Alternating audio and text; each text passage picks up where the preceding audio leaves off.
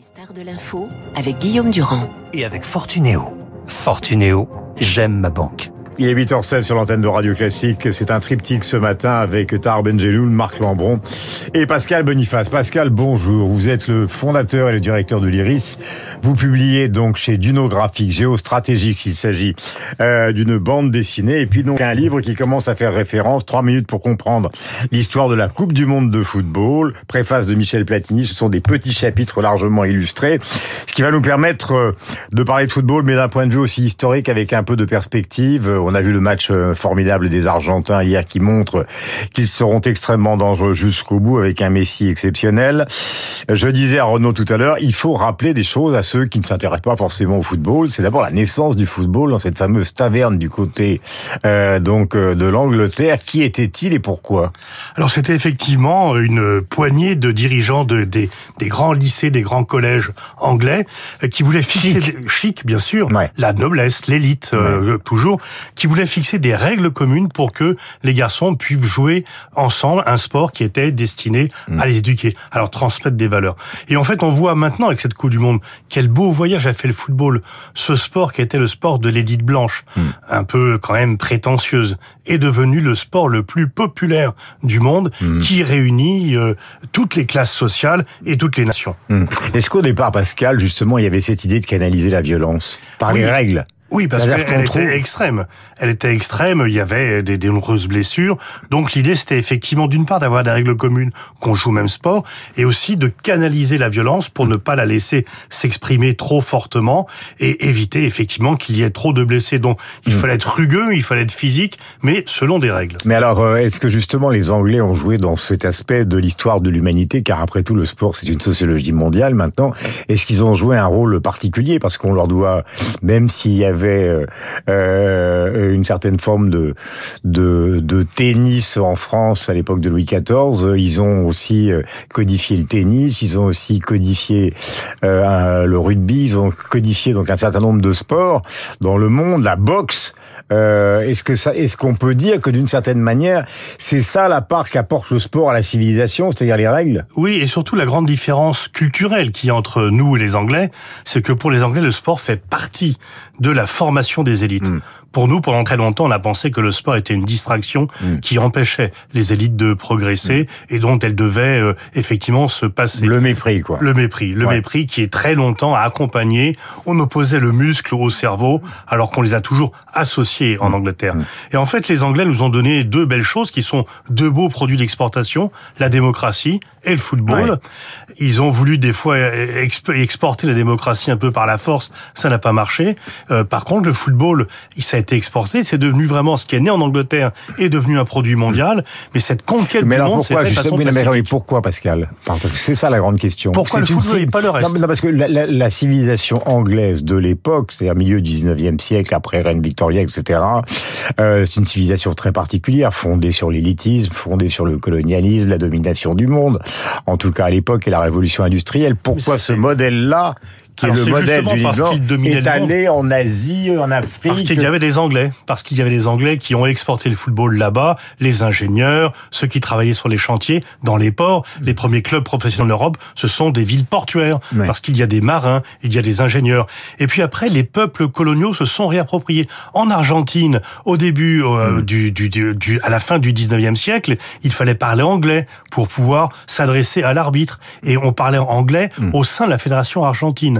Et donc ensuite, les Argentins ont dit bah non, on va faire du football à nous et on va parler espagnol. Donc l'antagonisme d'ailleurs en football entre la- l'Angleterre et l'Argentine est aussi lié, aussi lié aux conditions de naissance du football dans ces pays. Et donc bah, le football est parti à la conquête du monde, mais une fois encore, chaque peuple se l'est approprié et jamais conquête n'a été aussi pacifique. Euh, question, le foot et l'argent, ça devient colossal. Un joueur comme Mbappé, par exemple, est en train de réaliser sur le plan financier une performance qui est celle euh, qu'on peut comparer justement à des boxeurs, euh, à, à, Michael Jordan dans, dans, le rôle du basket, oui, euh... à Federer, etc.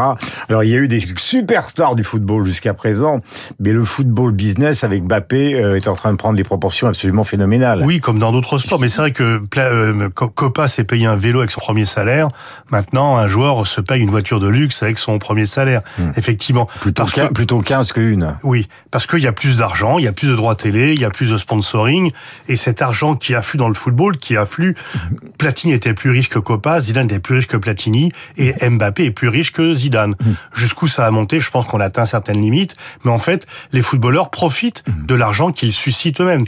Alors parfois, on s'indigne de cet argent, c'est des proportions importantes, mais on s'indigne jamais de l'argent dans le cinéma et en fait, les footballeurs sont des vedettes mondiales, mmh. comme les vedettes de cinéma. Personne ne proteste contre le salaire oui, de Brad Pitt. Que, oui, d'accord, mais sauf que maintenant, les, les, salaires qui sont distribués, je ne parle pas simplement du football, dans le sport, par exemple, où les fortunes n'ont aucun rapport. Hein.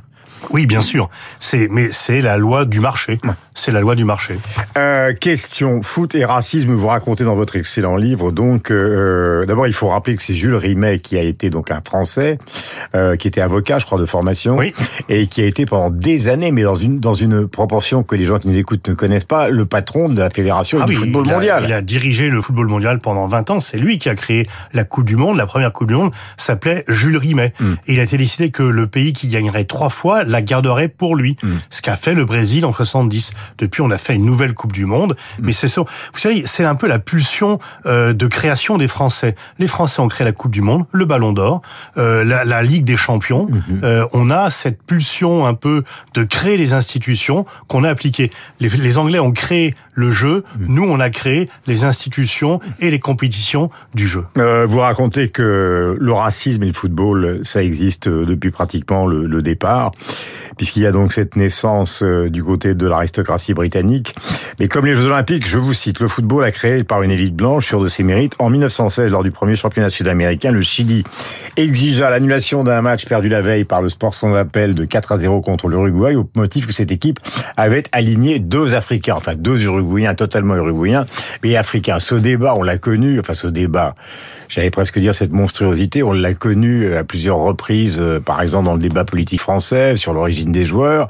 On la voit en Italie, puisque vous avez des clubs comme l'AS Roma et la Roma qui sont pour l'un quasiment néo-fascistes et pour l'autre justement proches de la démocratie. Donc est-ce que ce, ce malaise-là, est-ce qu'il existe encore et est-ce qu'on va pouvoir l'éviter ce soir dans l'histoire entre la France et le Maroc? Non, on l'évitera pas, mais il sera minoritaire. Vous avez toujours des gens qui vont dire que les supporters qui se sont, euh, qui ont manifesté leur joie quand le Maroc s'est qualifié ne sont pas des vrais Français. On le fait toujours pour des matchs entre l'équipe de France et une équipe euh, du Maghreb. Euh, il y a beaucoup, par exemple, de Français d'origine portugaise. Quand ils se félicitent de la qualification du Portugal, on ne met pas en cause leur attachement à la France. Mmh. Mais en même temps, ça c'est quand même minoritaire. La plupart des gens vont souhaiter. Je pense que si le Maroc gagne, la plupart des Français vont supporter le Maroc en finale contre l'Argentine. Mmh. Et si la France gagne, la plupart des Marocains vont soutenir la France mmh. en finale. Vous voulez que ce sera différent, euh, ce sera une situation différente c'était l'Algérie alors oui, parce que les relations sont un peu plus compliquées entre la France et l'Algérie qu'entre la France et le Maroc. Il n'y a pas le même passif historique, mais en même temps, Hmm. mmh. là aussi, il y a aussi le football, c'est aussi de la fraternité. Bien sûr, il y a du racisme dans le football, mais à la limite, il y a moins de racisme dans le football que dans d'autres secteurs de la société. Mmh. Tout simplement parce que les équipes sont très diverses, mélangées. Regardez, mmh. les, la plupart des Marocains qui jouent dans l'équipe du Maroc sont des doubles nationaux, et la plupart des Français qui jouent pour l'équipe de France ont des ascendances étrangères. Euh, le Qatar, beaucoup de gens qui sont sur place, euh, les envoyés spéciaux, des gens qu'on connaît, euh, se félicitent de l'organisation, du calme qui y règne, remarquent quand même la présence des drapeaux palestiniens, s'interrogent sur le financement du terrorisme par le Qatar, et puis évidemment euh, sont étonnés, voire totalement choqués par ce qui vient de se passer au Parlement européen. Ah, ça c'est clair. Alors euh, là, c'est au non pas simplement à l'amoureux et l'historien du foot que je m'adresse, mais à celui qui s'intéresse à la géopolitique. Le Qatar, c'est un pays qui a fait construire un musée extraordinaire par Jean Nouvel, qui développe un soft power fantastique, qui sort de cette petite péninsule arabique pour rayonner sur le monde, ou c'est euh, la mafia version contemporaine? C'est alors c'est un peu les deux, c'est qu'ils ont beaucoup d'argent, beaucoup d'influence, mais il faut distinguer une politique d'influence que font tous les États de la corruption. Inviter des gens, vanter les mérites du pays, tous les pays le font, nous le faisons, les États-Unis le font, la Russie, la Chine, tous les pays le font. Mm. Par contre, donner des billets euh, à quelqu'un pour qu'il vote en faveur l'heure d'une résolution. Ça, c'est de la corruption et c'est franchir la ligne jaune. Mais, mais alors justement, c'est quoi le Qatar? Mais c'est un peu tous en même temps. C'est que bon. Non, mais la famille Al-Thani, parce que c'est d'eux dont on parle.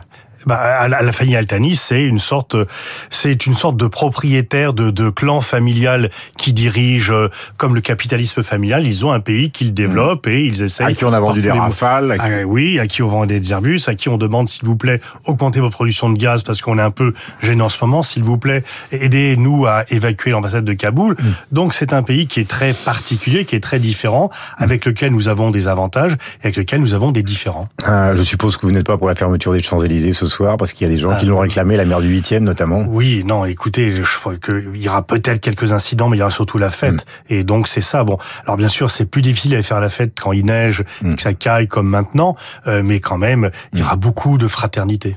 Euh, dernière question, là je m'adresse, alors j'ai parlé de l'historien, euh, de l'amoureux du football, nous parlions de, de géopolitique, là je m'adresse à l'amoureux de littérature, puisqu'on va parler tout à l'heure avec Marc Lambron et Tahar Benjeloun. Il y a deux positions concernant le football, il y a celle d'Albert Camus qui dit toute la morale, vous la connaissez cette Ouais. fameuse phrase, hein, toute la morale qu'il euh, qu'il a rencontrée, il l'a constituée sur les terrains de football, et puis vous avez Thomas Bernhardt, l'Autrichien, euh, écrivain extraordinaire qui considère, pour simplifier, hein, que le sport et le football en particulier reste et restera toujours un opium du peuple et non pas, comme on l'a dit tout à l'heure, une manière de civiliser, de civiliser le monde. C'est quand même un débat important. Oui, Parce mais qu'il n'y a pas que le mépris intellectuel. Il y a ceux qui considèrent que c'est quand même un instrument de domination absolue. Bah non, moi je vois que c'est les talibans qui interdisent le football. C'est les pouvoirs les plus obscurantistes. Euh, c'est les shebabs en Somalie qui interdisent le football. Et donc euh, les, les ceux qui aiment le football sont pas des abrutis Mm. qui n'ont aucune conscience civique. C'est souvent dans les stades qu'on proteste contre un régime parce qu'on peut contrôler une rue, on peut pas contrôler un stade. Mm. Donc en fait, l'amour du football n'empêche pas la conscience politique. Gramsci aimait le football, c'était pas un abruti. Mm. Guevara également. Donc euh, je crois que cette caricature bien française ou bien francophile euh, de dire que ceux qui aiment le football sont des abrutis et que le football est le du peuple, c'est simplement contraire à la réalité. Euh, un entraîneur marocain assez exceptionnel euh, qui a suivi euh, Walid Aïlodzik, le Serbe, qui a été probablement lui aussi, bien que viré, responsable de la force de l'équipe du Maroc actuelle. Et il a dit en conférence de presse que Deschamps était le plus grand entraîneur du monde. Alors c'est une interrogation, là c'est au sportif que je m'intéresse, parce que c'est vrai que vous le disiez vous-même, après Krishna en Afrique du Sud, on a connu une sorte de juin 40 du football, ça a été épouvantable. Et Erdomenech, est-ce que Deschamps est actuellement le plus grand entraîneur du monde? Bah, en tous les cas, même s'il n'a pas les meilleurs joueurs, il en fait la meilleure équipe. On l'a bien vu contre l'Angleterre euh, la semaine dernière. Euh, et puis, euh, pour l'instant, il a quand même, il y a que trois personnes qui ont euh, gagné la Coupe du Monde comme joueur puis comme entraîneur. Ça veut dire quelque chose quand même. Et sa carrière n'est pas terminée. Pascal Boniface, je rappelle, trois minutes pour comprendre l'histoire de la Coupe du Monde de football. Préface de Michel Platini, un génie. Euh, le courrier du livre, quoi qu'on en pense, Pascal Boniface, Tommy, géostratégique. Il s'agit d'une bande dessinée, donc euh, concernant donc ce qui est votre passion première à la tête de l'Iris que vous avez fondée, à savoir justement la géopolitique. Il est 8h29. Bienvenue à vous. Nous allons parler non seulement de football, mais de culture avec évidemment Marc Lambron et Tahar Benjeloun. Parler du Maroc, de ce pays ami.